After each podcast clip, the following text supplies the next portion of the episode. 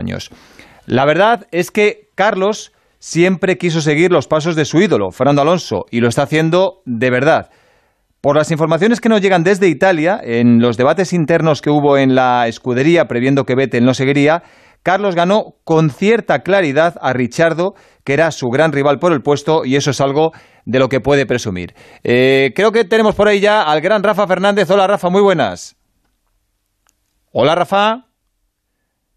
Pues le habían cambiado el ordenador. Me ha dicho que hoy no fallaba seguro, que tenía ordenador y equipo nuevo. Bueno, pues ese tampoco vale, Rafa. Bueno, eh, enseguida volvemos con Rafa Fernández, pero eh, vamos a hablar con otro personaje que yo creo que es realmente importante en la vida de Carlos Sainz, porque cuando eh, Fernando se fue de Ferrari hace casi ya seis años, nadie podía imaginar que unos años más tarde habría otro español tan pronto, pero ahí ha llegado Carlos y además por méritos propios. Se lo merece porque ha tenido que superar muchos obstáculos, sobre todo y principalmente la etiqueta de ser hijo de.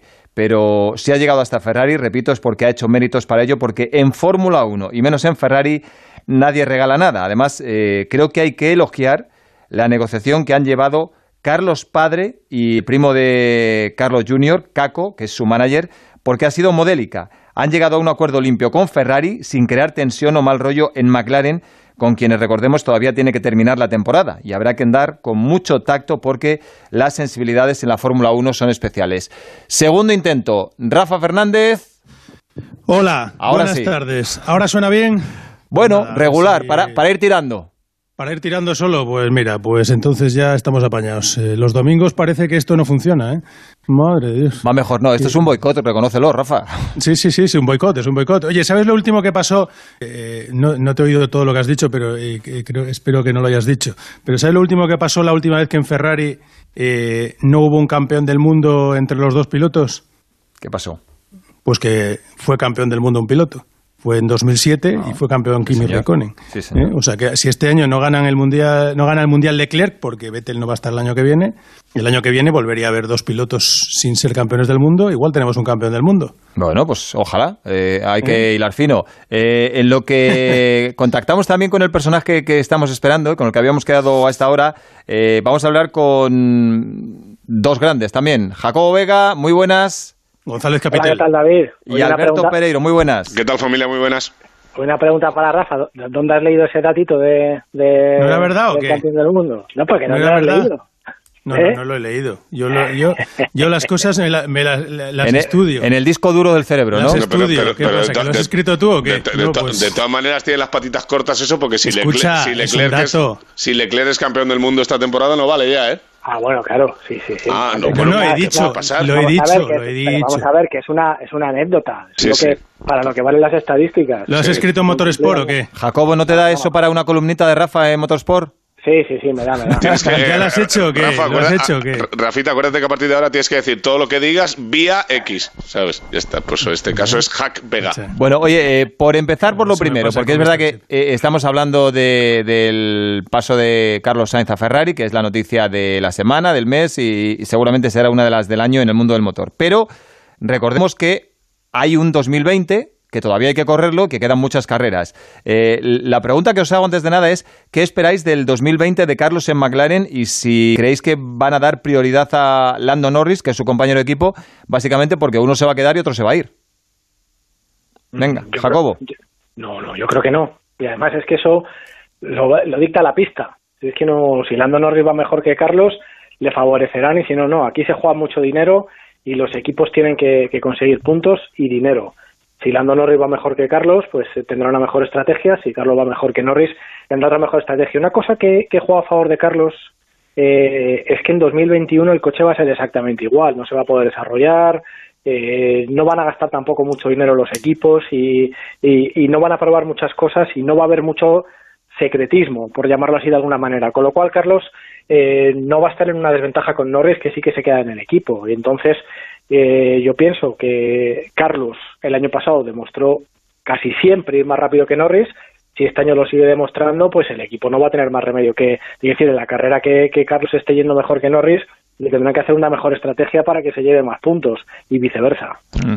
Va a haber que ir, Pereiro, va a haber que ir con mucho tacto porque ya digo yo que, la sensibilidad en Fórmula 1 es muy especial. De hecho, eh, por ejemplo, el jueves el anuncio del fichaje de Carlos por Ferrari se demoró un poquito más de lo previsto porque obviamente había que pedir el permiso correspondiente a McLaren. Eh, McLaren se adelantó anunciando el de Richardo.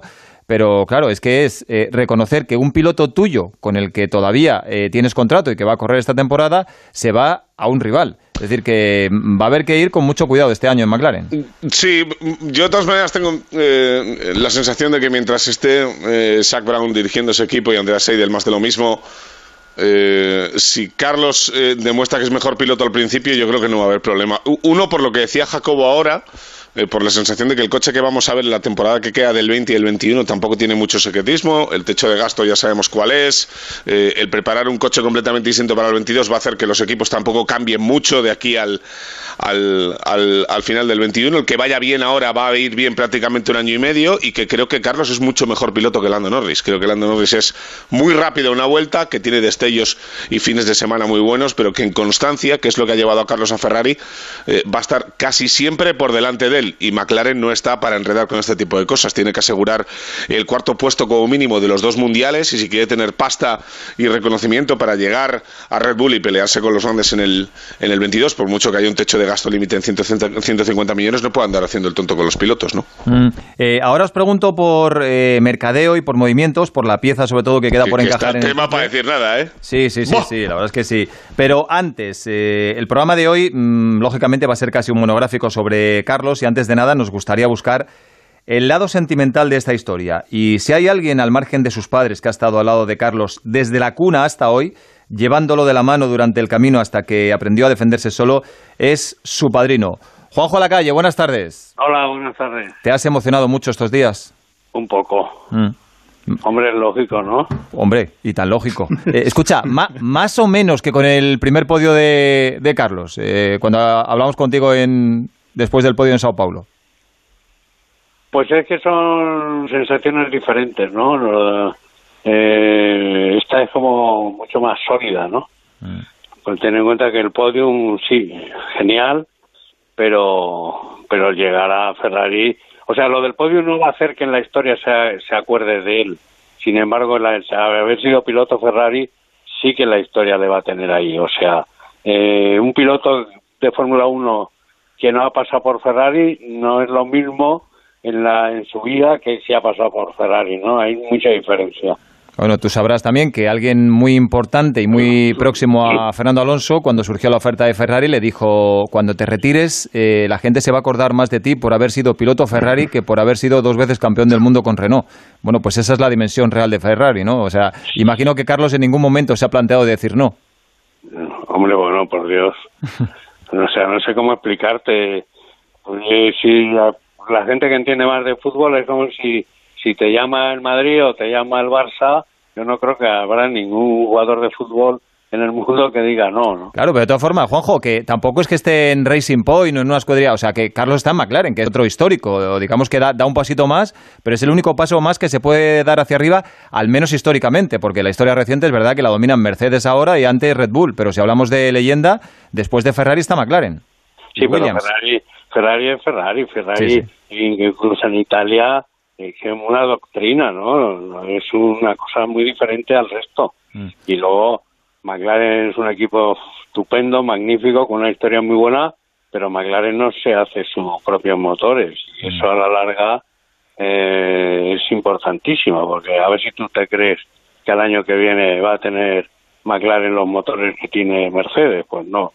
Y, Ferrari va a tener el, el mejor motor y luego los que se lo compran pues será siempre un poquito peor, ¿no? Mm. Oye, Juanjo, ¿de qué te has acordado más durante estos días? Cuando, cuando Carlos llega mm, a la cima que puede llegar un piloto, o sea, no ser campeón del mundo, a la cima, alcanzando el equipo con el que todos sueñan, ¿de qué te has acordado más? del largo camino que has recorrido con Carletes desde que nació prácticamente. No, a ver, esto, como yo voy ya de segunda anuncias, Ya tienes la experiencia de las primeras, sí, sí. No, ya tengo la experiencia de su padre, ¿no?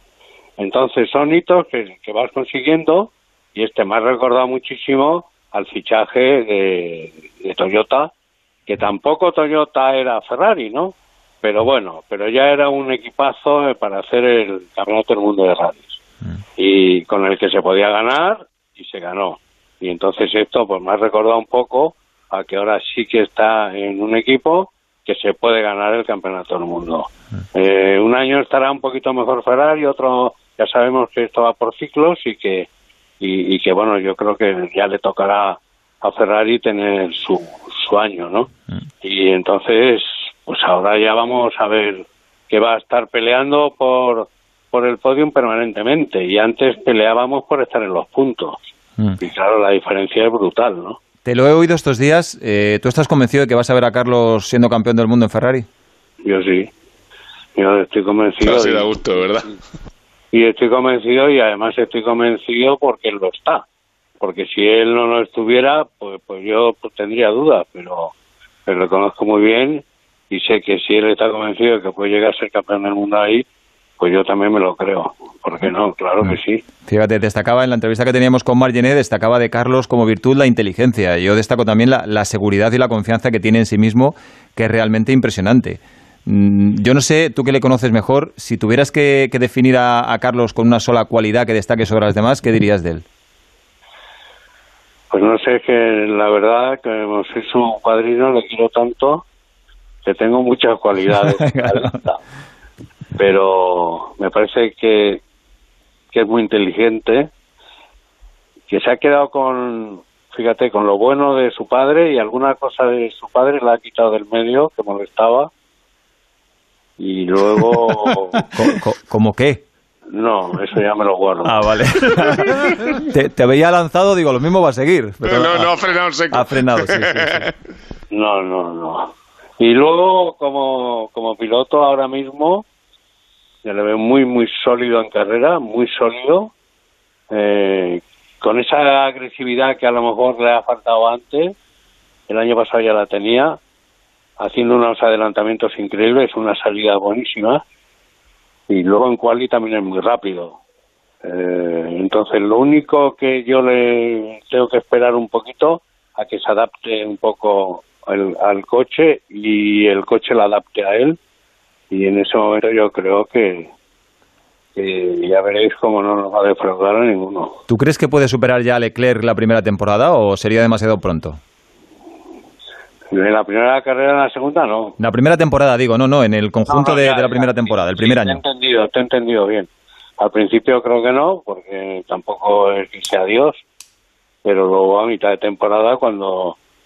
Mira, él tiene que conseguir que, que una cosa importantísima, que los ingenieros crean en él. En el momento que empiecen a creer en él y le empiecen a hacer caso de lo que él quiere y, se gane esa confianza. Pero de eso no tienes ninguna duda, Juanjo, que lo va a conseguir, ¿eh? Sí, pero, pero como este, ya vengo de segundas anuncias también, pues sé que cuesta trabajo. Sí, sí. Y, y hombre, fíjate tú, a ver, porque la, bueno, en McLaren porque tuvo la suerte de llegar y, el primer día que se subió dijo, este coche tiene este problema, este y este. Y, yo creo que el sistema de solucionarlo sería por este camino. Le hicieron caso y dijeron, oye, este chaval, bueno, vamos a hacerle caso a ver.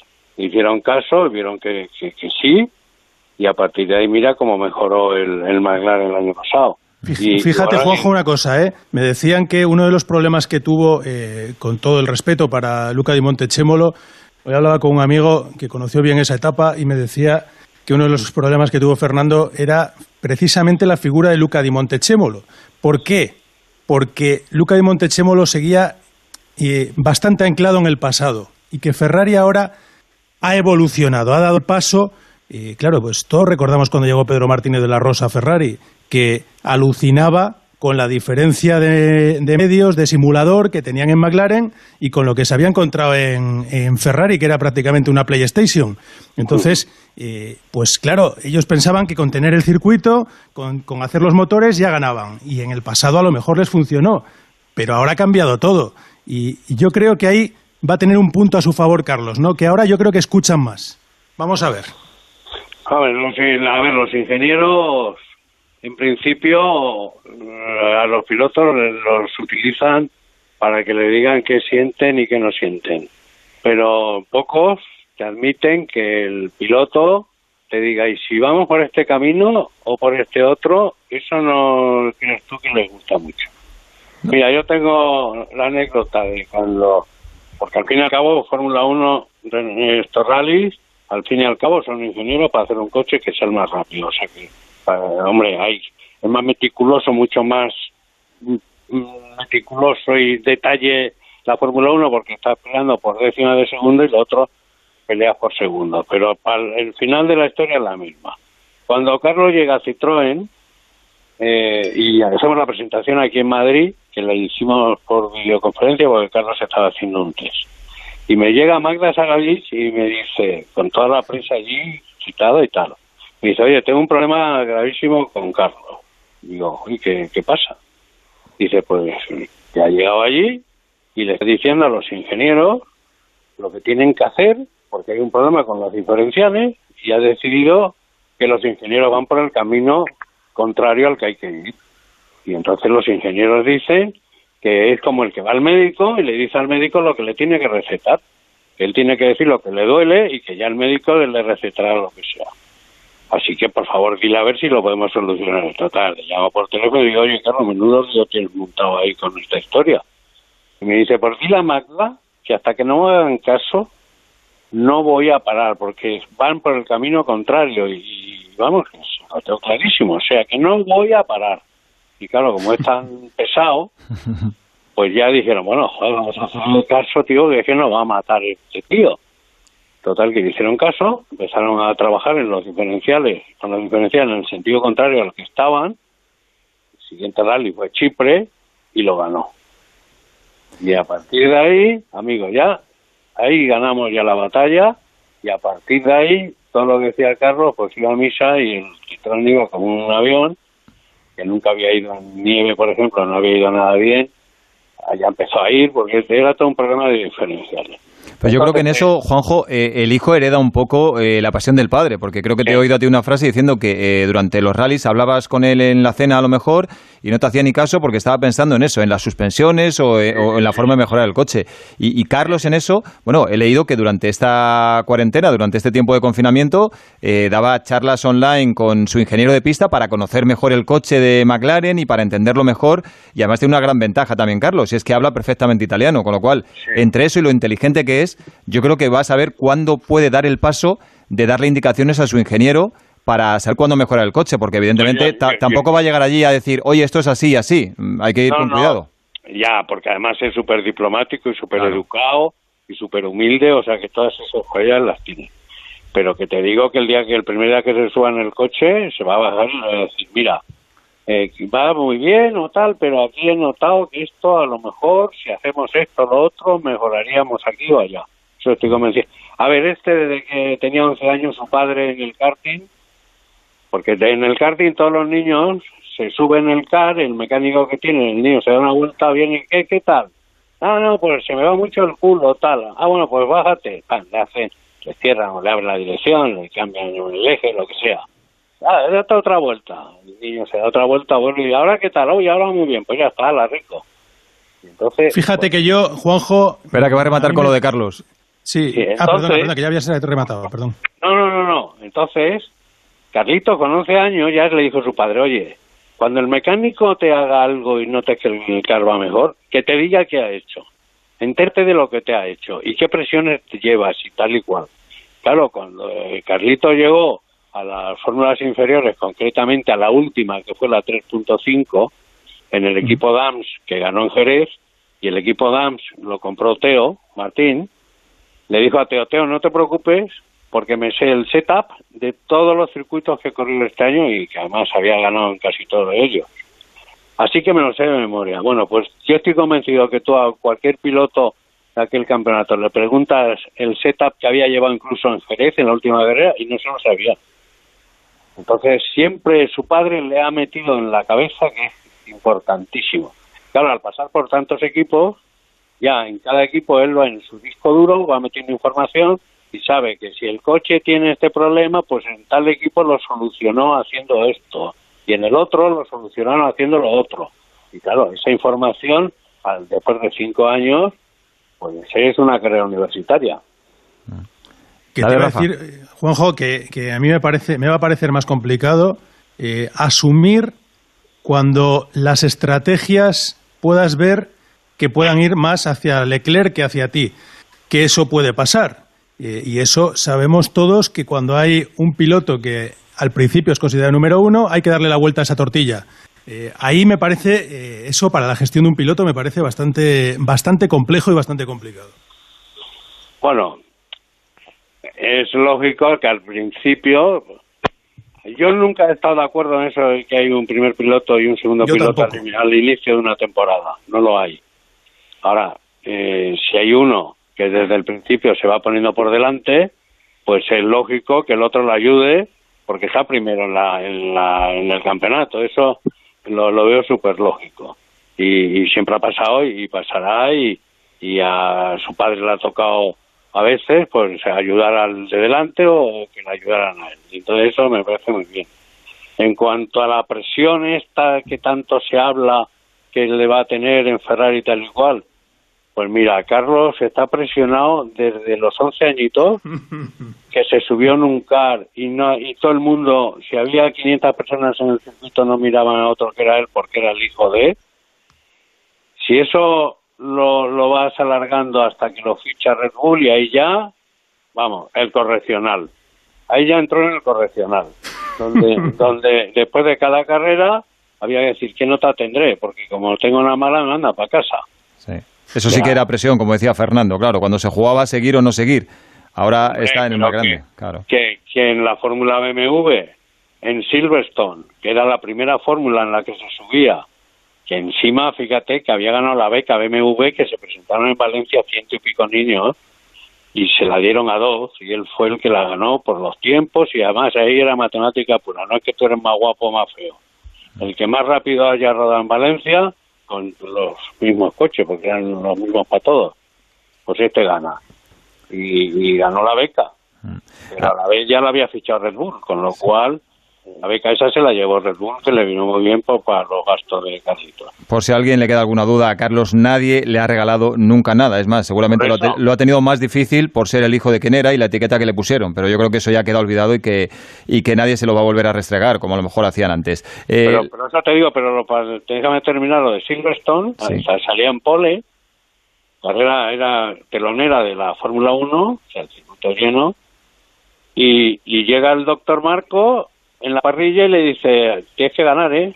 Gana o gana, no me vale otra cosa. A un chaval que tendría pues 14, 14 o 15 añitos.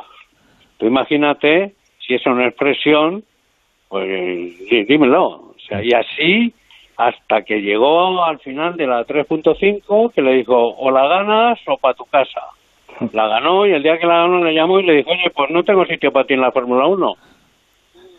Menos mal que luego Alonso se mudó, se hubo aquel baile y apareció el sitio en, en Toro Rosso. Además... ¿te acuerdas, ¿te acuerdas esa, esa noche en Silverstone qué fue lo que pasó? Sí, sí, sí. Que ganamos el Mundial. Sí, sí, y lo vi precisamente, ¿sabes dónde lo vi, no? En Ferrari lo vimos todos. Sí, señor. Fíjate, lo que, lo que es el destino. Además, fíjate, no, es lo mismo que te diga eh, o ganas o ganas alguien más diplomático a que te lo diga el doctor Marco. Claro, eh, te, debes quedar. Yo no sé ni cómo fue capaz de tomar la salida el pobre Carlos. Pero bueno, eh, Pereiro, venga, la última, dispara. vale, tengo dos muy rapiditas. una, si tuvieras que ponerte un poco la piel de Ferrari, Juanjo, y decir cuál es la principal virtud por la que se han llevado a Carlos al equipo, han decidido, este es el piloto que necesito. el otro día estuvimos hablando aquí entre varios y dijimos, mira, porque al final igual te pones a mirar el Mundial de las pues, después de las diez primeras carreras con Ferrari y ves que ha quedado segundo, segundo, primero, tercero, segundo, tercero. O sea, esa consistencia que tiene que va a llevar el equipo mucho más arriba, por ejemplo, del Mundial de Constructores, o es algo más que te venga a la cabeza. Hombre, yo, hay muchas cosas. Yo creo que eh, viendo la temporada que hizo el año pasado con McLaren, es un piloto sólido que te trae puntos, es un piloto que no es frecuente en la Fórmula 1 que te puede mejorar el coche, porque la mayoría de ellos no tienen ni idea de mejorar el coche. Yo de momento conozco muy poquito. Y luego, otra virtud que tiene, que no es nada polémico, que da una imagen brutal de marca, que jamás dirá nada contra su marca ni contra su... siempre correctísimo, y yo creo que todas esas cualidades para una marca como Ferrari son perfectas. Y, la otra, lo, has mencionado tú antes de, eh, pasar de aquí, nadie te regala nada. Eh, ¿Crees que el otro día la noticia fue doblemente buena por decir, mira, y ahora sí que nos quitamos lo del apellido y el Carlos Sainz Jr. de encima de por vidas? Esto es el fichaje más grande para alguien que ha llevado siempre la mochila de tener un padre con tres Dakares y dos campeonatos del mundo de rallies. ¿Eso da mucho alivio? ¿Le ha dado mucho alivio a él también en ese sentido? Hombre, él es que lo tiene tan claro como yo que ya no creas que pensamos mucho en ello. Pero como en este país ya sabes que, la envidia es brutal, brutal. A mí una persona muy importante de este país, muy, muy importante de este país, un día me dijo, mira, este país te ayuda para que subas. Y cuando estás más arriba del todo, el deporte nacional es tirarte abajo. Porque la envidia es tan grande, y, y yo era un chavalín cuando me lo dijo, y luego he visto en la vida que tenía, tenía muchísima razón, ¿no? Pero a ver, yo como eso lo tengo asumido desde, desde siempre, pues no me afecta mucho, pero sí que es verdad que hay muchos que todavía siguen pensando que Carlos está ahí por llamarse Sainz. Y, y hombre, no te digo que le haya saludado mucha gente en un pado que tal por ser el hijo de quién, pero nadie le ha fichado por ser el hijo de quién, desde luego. O sea, eso te lo puedo asegurar. No, eso lo tiene todo el mundo bastante claro. La última es una curiosidad. Eh, cumpliste con tu promesa del tatuaje después del podio de Sao Paulo, ¿verdad? Sí, claro. ¿Y qué, qué fue? ¿Qué te hiciste?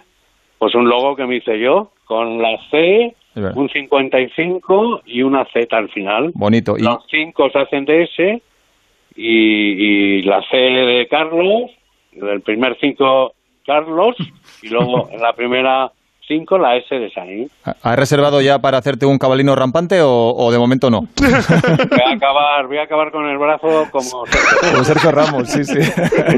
Oye, antes de, antes de que te vayas, pásanos un poquito de la mala suerte de la familia. ¿eh? Sí, sí, sí. sí, sí, sí, por favor.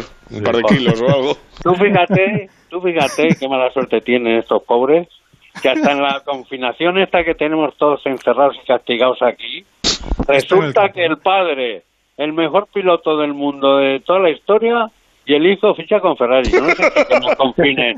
Que siga. Que confinen siempre confinados. Claro, claro, que siga el confinamiento. Me falta ver si me toca la lotería, pero como no abren las loterías no puedo comprar. Ya, abrirán, ya abrirán. Juanjo, la... si me toca porque vamos. Sí, Juanjo, digo que tú también cumples un sueño porque el camino de Carlos es el tuyo, así que disfrútalo y que salga todo perfecto. Un abrazo muy grande. Muchas gracias. Gracias, hasta luego. Bueno, lo de lo del mercadeo lo vamos a dejar porque nos quedamos ya sin tiempo. Ha queda... la pena este esto más Sí, sí, sí, sí, queda encajar la última pieza de quién irá a Renault. A mí me aseguran que Fernando Alonso para 2021, a día de hoy no, a día de hoy no, de ninguna manera, y que Vettel se ha ofrecido, pero en Renault no lo quieren. Eh, Toma. Pues entonces están esperando a Fernando. O sea, eh, más, claro. No, no, no, no. Que ellos quieren a Fernando seguro, ah, sin ninguna duda. La, cuestión es que Fernando quiera ir. O sea, yo te voy a decirle sinceramente, a mí Vettel no me cae bien, pero no me creo que Vettel se haya ofrecido a Renault. Que, no, no lo quiera. Directamente no, pero a mí me aseguran gente de dentro que eh, lo ha tanteado. Pues claro, Vettel ahora no tiene equipo. O sea, a Mercedes no va a ir. Y no sé. Voy a decir una cosa que diría Gan Joan. A mí Renault con el Cyril, tú yo todavía. Vamos a ver, Richardo. lo mismo. Richardo se va de Renault a McLaren. ¿Por qué se va de Renault a McLaren? Pues porque se supone que en McLaren da un paso adelante. ¿Eso es una torta en la cara? Sí, entonces eh, yo sinceramente, eh, si Fernando lo que busca es un caballo ganador, Renault ahora mismo no lo es. Y él esperaba el cambio de normas. Cyril igual no dura mucho ahí en Renault. ¿eh? Ah, amigo, ya, es que eso es el tema. por eso, por eso. A ver si vuelve Flavio, me, vengo arriba. La cuestión no es Cyril, porque Cyril no es el que va a, llevar a lomos a, Fernando, sino el coche. Así que, pero bueno, tendremos tiempo de hablar de ello. Jacobo Pereiro, un abrazo, hasta luego. Un besito grande, chicos, chao. En Onda Cero, Radio Estadio del Motor. ¿Recuerdas tu primer beso? Lo ensayaste con tu mano, en el espejo, lo recreaste en tu cabeza, hasta sentir que estabas listo.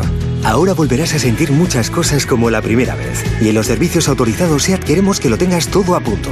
Por eso le hacemos un chequeo gratuito con servicio de recogida. Consulta condiciones en SEAT.es. SEAT contigo, ¿qué necesitas hoy? Récord histórico de pasapalabra en la noche. A la altura. Más de 3 millones de espectadores. Y esto no ha hecho más que empezar. Pasapalabra con Roberto Leal. A partir de mañana, de lunes a viernes a las 8 de la tarde, en Antena 3. Corre, corre come un gatto, da la fantasía. Corri come la tua amica matta,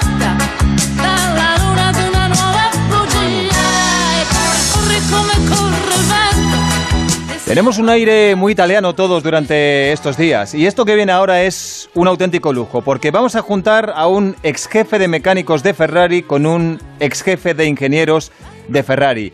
Joan Vila del Prat, muy buenas. Hola, buenas. Eh, nosotros tenemos el aire italiano todos los días. Tú lo tienes siempre desde hace mucho tiempo, ¿no? sí. Hombre, eh, tengo el parte de mi corazón está allí, esto seguro. Bueno, Tony Cuquerella, muy buenas.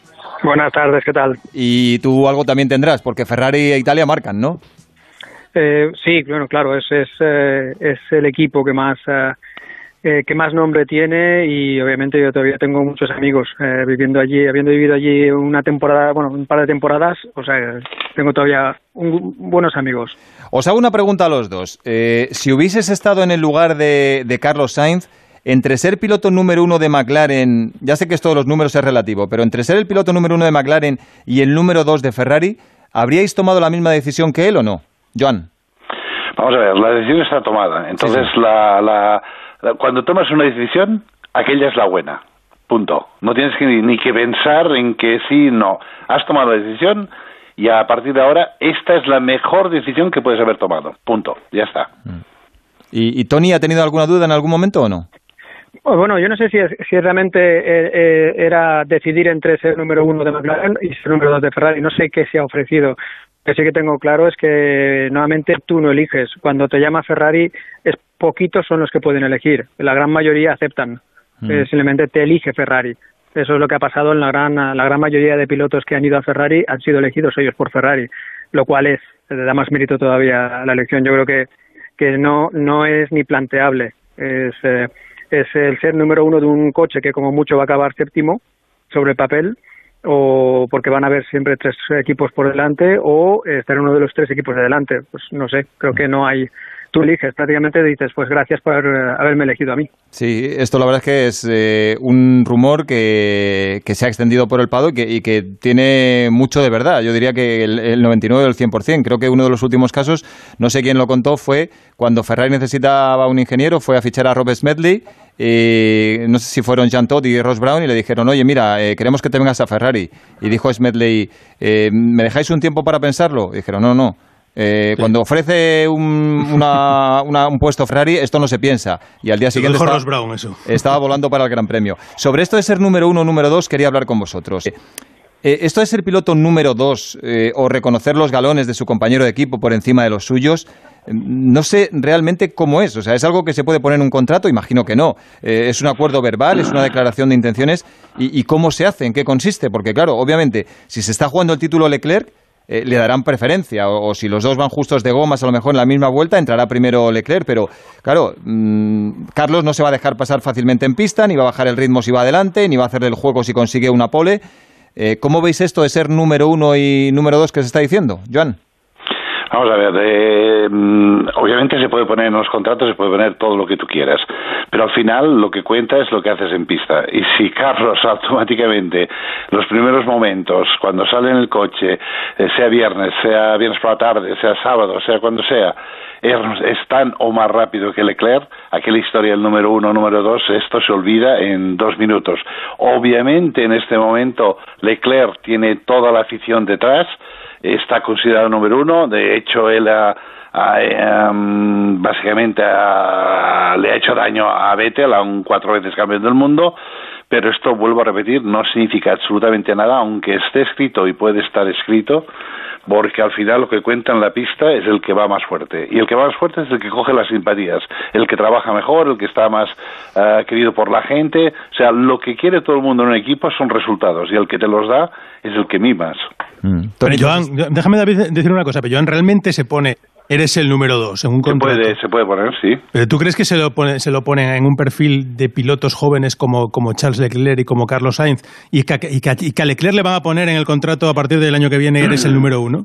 Sea, es que me, puede, puede, puede estar, ¿eh? puede estar ¿eh? en el contrato muy fácilmente. ¿eh? Claro, pero habría que especificar en qué consiste ser número uno y número dos. Eh, exactamente. Y después hay las normas del equipo. O sea, acordaros del uh, Keystone Iguana, aquellos de Red Bull. O sea, dentro del equipo hay las normas en carrera. El que va adelante, que es el que entra primero. Todo ese tipo, cada equipo tiene sus estrategias y sus cosas.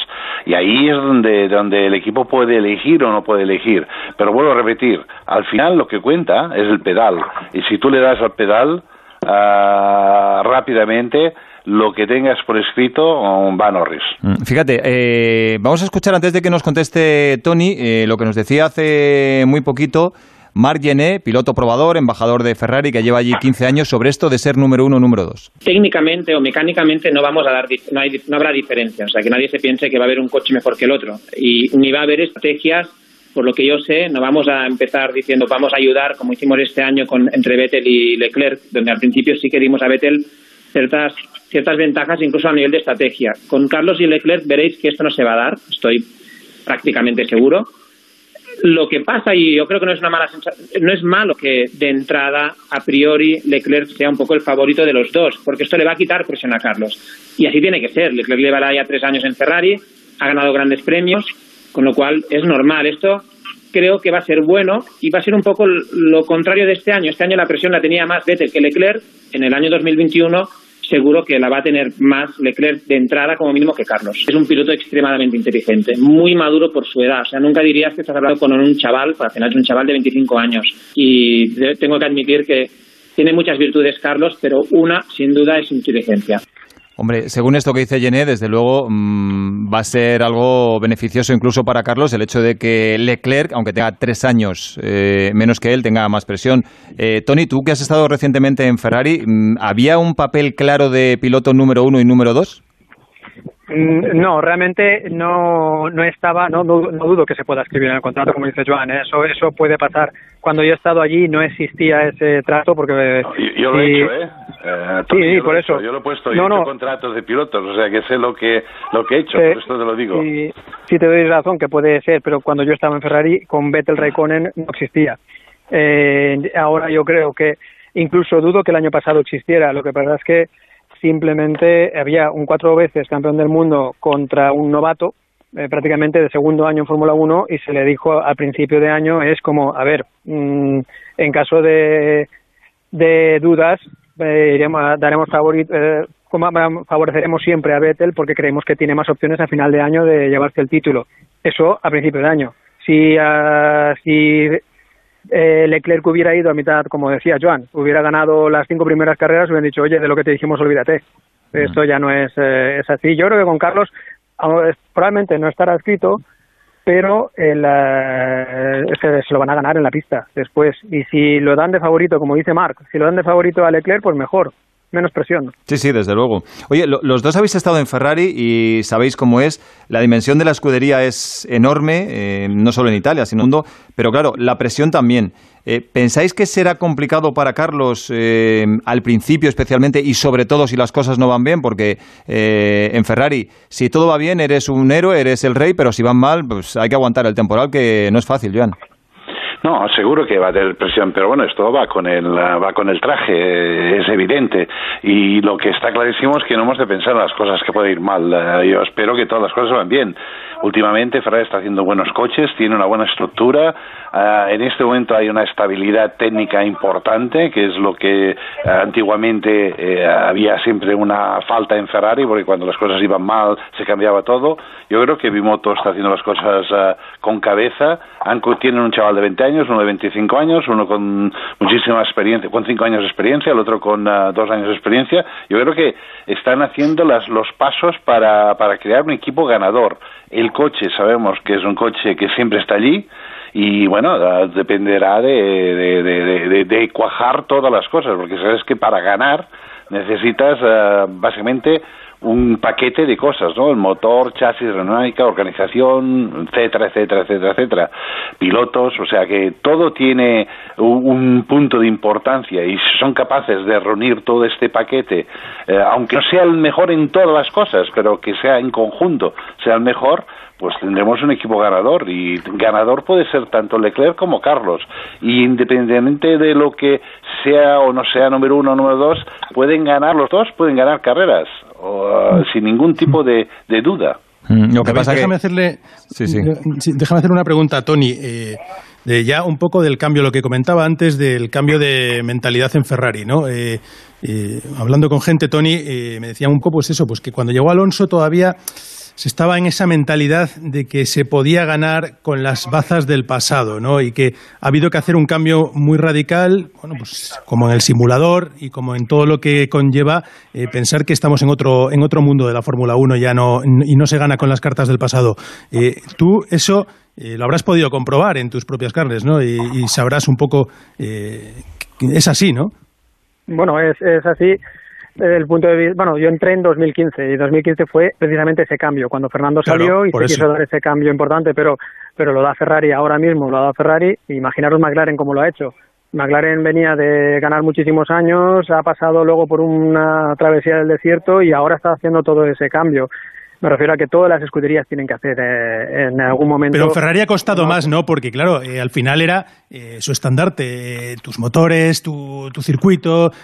creías que ibas a estar toda la vida así. Y, y, bueno, no sé, me decía ahí una persona, lo comentaba antes, Tony, que, que, claro, cuando llega Fernando y cuando llegó Pedro, Pedro Martínez de la Rosa, decía, bueno, es que este simulador no tiene nada que ver con el que yo he trabajado en McLaren, que seguramente tampoco sea el mejor, pero, pero, pero estaban más, más atrasados en todo eso.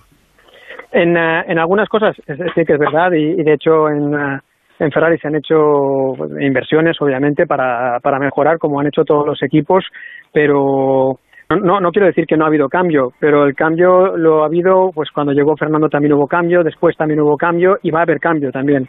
es continua evolución. Eh, pensad que eh, los coches estos híbridos arrancaban el primer año en el año 2014 y prácticamente eh, había dos equipos que conseguían hacer kilometraje, los demás todos se rompían. Ahora todos son capaces de, están hablando de hacer solo dos días de test el año que viene y no hay ningún problema y con eso se empieza la temporada. Me, refiero a que hay que hacer muchos cambios para que todo eso funcione y, en Ferrari se han hecho muchísimos cambios. Eh, obviamente ha habido una reestructuración importante pero mm, sigue habiendo mucha de la gente de antes, de la era Schumacher, sigue habiendo mucha gente allí, pero, pero sí que es verdad que se han ido renovando. Han habido como varios, varios, varias oleadas de cambio de gente hasta que al final se ha encontrado con una estabilidad técnica. Una última para cada uno. Eh, Tony, Ferrari lleva sin ganar el título desde 2007 con Raikkonen. Hablo del título, en este caso, de, pilotos. Ellos eh, dicen que es eh, tan importante o más incluso el de constructores. Pero bueno, es demasiado tiempo, sobre todo para un equipo como Ferrari. Y aquel año ya, recordemos que ganaron por cortesía de McLaren y de Ron Dennis. Son 13 años. ¿Hay mucha impaciencia en Italia por volver a vencer ya con, Ferrari? Bueno, si, si te contesto yo, te digo que si Ferrari hubiera ganado el año pasado, también habría impaciencia para ganar este año. No pues es, eh, no, no, es el, nivel de, de, popularidad y de los tifosis en Italia, porque en Italia es muy diferente. Eh, la gente, los fans, siguen a la marca, no siguen al piloto. Es algo muy diferente a lo que tenemos en España, por ejemplo. Obviamente lo estamos viviendo y lo hemos vivido siempre. Si seguimos a los pilotos, no a las marcas. Allí se sigue a la marca sea quien sea el piloto, eh, aunque no sea italiano, eh, lo cual es, eh, es así, ahí están ansiosos por volver a ganar. Mm. Y la última es para Joan, se lo pongo difícil. Esto es una predicción. Ya sé que esto es imposible y que no tienes bola de cristal, pero ¿crees que veremos a Carlos ser campeón del mundo con Ferrari durante los próximos años? ¿Por qué no? Y tanto que sí. Pues ya está. lo veo, lo que lo veo. Lo veo, lo veo seguro. Lo veo, veo, veo, veo que Ferrari está haciendo las cosas bien y creo que es un equipo eh, con los pilotos que tienen bastante, bastante bueno y que lo único que pueden hacer es crecer y de hecho lo están haciendo. Por mm. este, en este sentido no veo por qué no puede ser. Bueno, si nos dices eh, tú también que sí, Tony, ya más alto no lo podemos dejar. bueno, yo, yo te digo que no tengo ni idea, pero que, que tienen coche siempre para estar adelante Y sí, no, no te digo ni por qué sí ni por qué no. Si me dices si, si Williams va a ganar en los próximos tres años el Mundial, sí que te digo, hombre, pues a ver, me parece muy raro. Pero que Ferrari está en la quiniela, lo estará siempre y si no está primero, segundo o tercero, quiere decir que es uno de los que lo que no se suele hacer es saltar del octavo al primero. Pero siendo Ferrari un equipo que está siempre primero, segundo, tercero, como equipo, eh, te puede en un año bueno eh, tener el mejor coche y entonces ahí ya se juega. Pues ojalá lo veamos. Joan Vila del Prat, Tony Cuquerella, dos grandes del automovilismo español, un jefe de mecánicos de Ferrari y un jefe de ingenieros de Ferrari. Un abrazo a los dos, muchas gracias. Venga, un abrazo. hasta luego. Mira, David, déjame decirte una cosa. Mira, eh, me manda eh, un amigo, un buen amigo que ha visto contratos de la última era. De, ¿Vas a contar algún secreto? Incluido de Ferrari. No, como estábamos hablando de esto de que Joan ha, contado, o sea, que él personalmente ha firmado a pilotos y les ha puesto en el contrato, tú eres el número uno y tú eres el número dos. Eh, lo que me dicen que se hace en la actualidad, ¿no? Eh, pues que se da prioridad en la estrategia, en las decisiones, esto todo por contrato, eh, tomadas con el equipo, que el otro piloto puede tener preferencia, te pueden poner, y que la cláusula de obedecer órdenes de equipo también aparece, aunque suponga a veces cambios de posición en favor del otro piloto. Es decir, eso viene por contrato. Eh, viene al final también, muchas veces, que hay discrecionalidad y utilizan la expresión shall eh, para dar opción, eh, expresión inglesa shall, para dar opción a que el equipo pueda cambiar de opinión, bueno, pues por ejemplo, el caso de Leclerc con Vettel, que pudimos vivir el año pasado, que hubo ya bastantes discusiones y que al final, si Leclerc le estaba ganando la, comiendo la tostada a Vettel, pues eh, el equipo tiene la opción de que, de que cambie de, opinión y eso también queda marcado eh, con un condicional que ponen en ese, en ese contrato. Es decir, que, bueno, te lo pueden decir al principio, pero si tú lo ganas en la pista no te lo va a quitar un contrato. En tema de contratos, a Rafa no le engaña a nadie, lo sabe todo. A mí, mientras a Carlos no le den ruedas cuadradas, el resto me da lo mismo, porque y aparte, como, pista. Y aparte, como sabes, eh, complicado clavársela a la familia. Difícil, difícil, sí, sí, sí. Venga, vamos a acabar en Italia. En Onda Cero, Radio Estadio del Motor.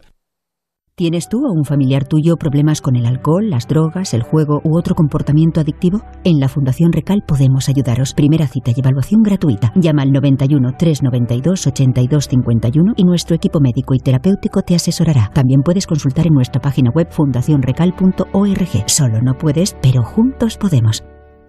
Onda Cero, Madrid. A todo el equipo de Los Nogales, a todos y cada uno de los profesionales sanitarios, a quienes os sacrificáis por cuidar de todos, os enviamos nuestro aplauso y nuestro agradecimiento. Los Nogales, centros sociosanitarios al servicio del mayor. Es muy importante cuidar nuestras defensas. Toma Masterplant Equinacia, porque te puede ayudar. Masterplant con Equinacia favorece el funcionamiento normal de las defensas. Cuida tus defensas con Masterplant Equinacia. Masterplant Equinacia en farmacias, para farmacias y si prefieres que te lo envíen a casa, teclea boticae.com.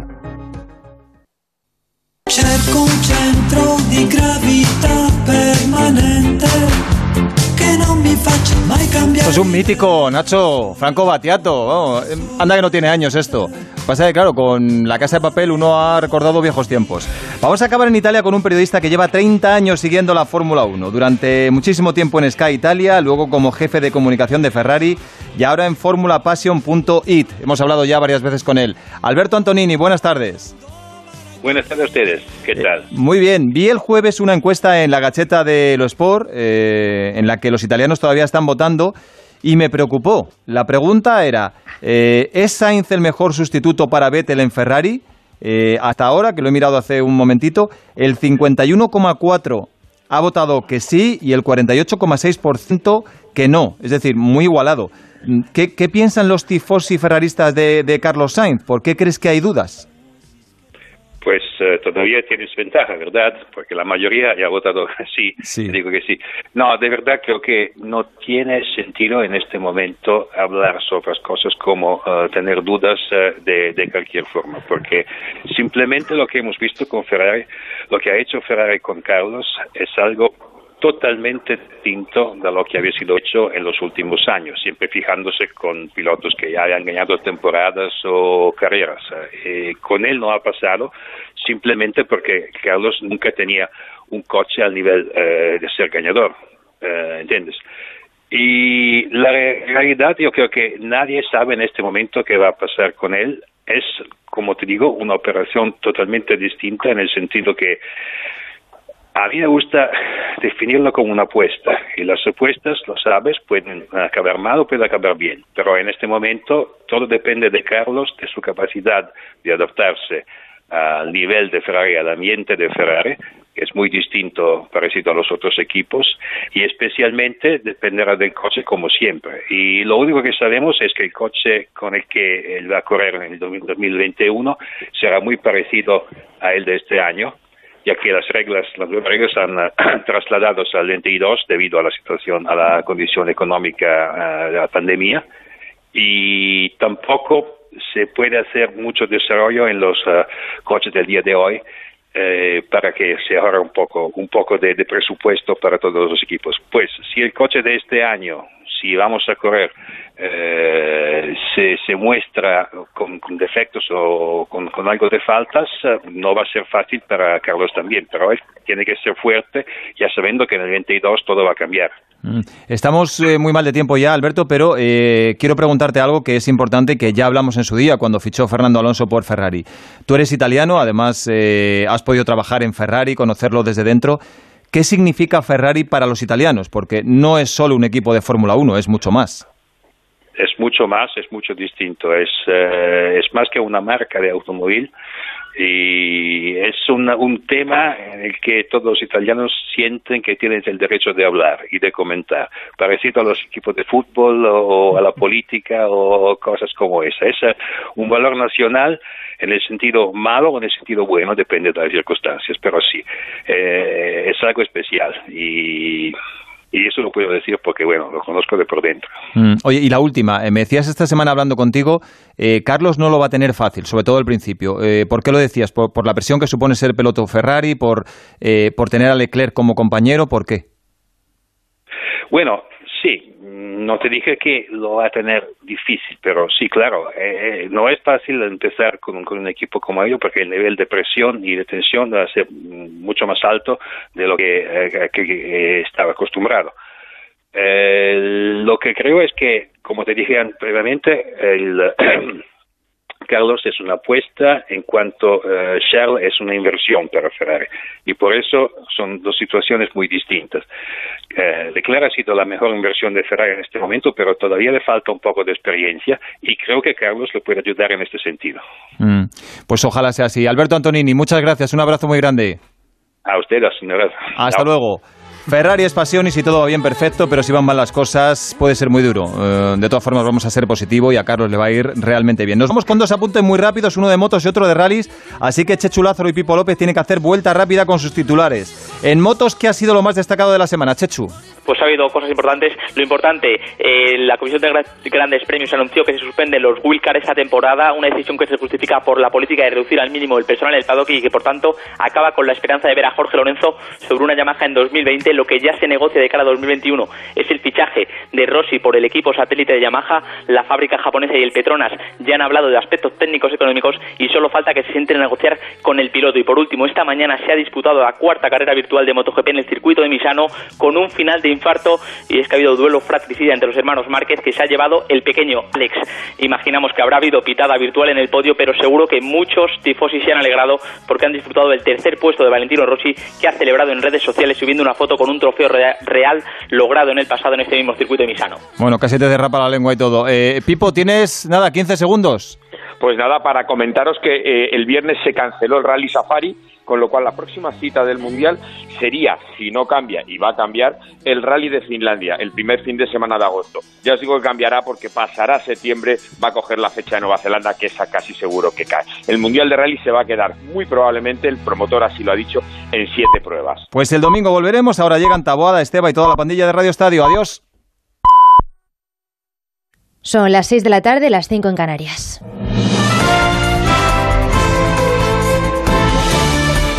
Noticias en Onda Cero. ¿Qué tal? Buenas tardes. España alcanza hoy la cifra más baja de fallecidos diarios por coronavirus desde que se declaró el estado de alarma en nuestro país.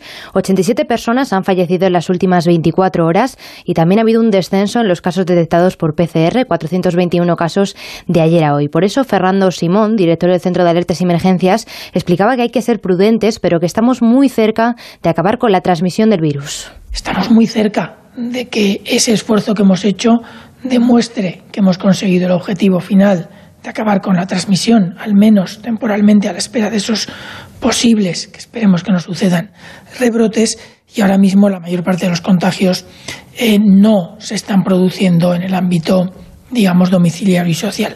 Y eso es así, y eso es así como tiene que ser. Ahora bien, el riesgo de un nuevo rebrote sigue siendo importante. Otra de las cifras más destacables es la de los sanitarios contagiados, que ascienden a más de 50.000 desde que comenzó el recuento. A ellos, a los sanitarios y a sus medidas de protección, ha hecho referencia el ministro de Sanidad, Salvador Illa, en rueda de prensa. Los profesionales sanitarios, cuyo esfuerzo nunca nos cansaremos de subrayar, reconocer y agradecer, pues han sido los que están, han estado en primera línea de combate. Por tanto, a todos ellos les estamos dando desde el minuto cero los mejores y máximos instrumentos que podemos dar. Sabe usted que hay varios análisis clínicos, estudios, para intentar ver qué tipo de medidas farmacológicas se pueden adoptar para prevenir el contagio de este conjunto de profesionales, además de equipos de protección individual y además de separación de circuitos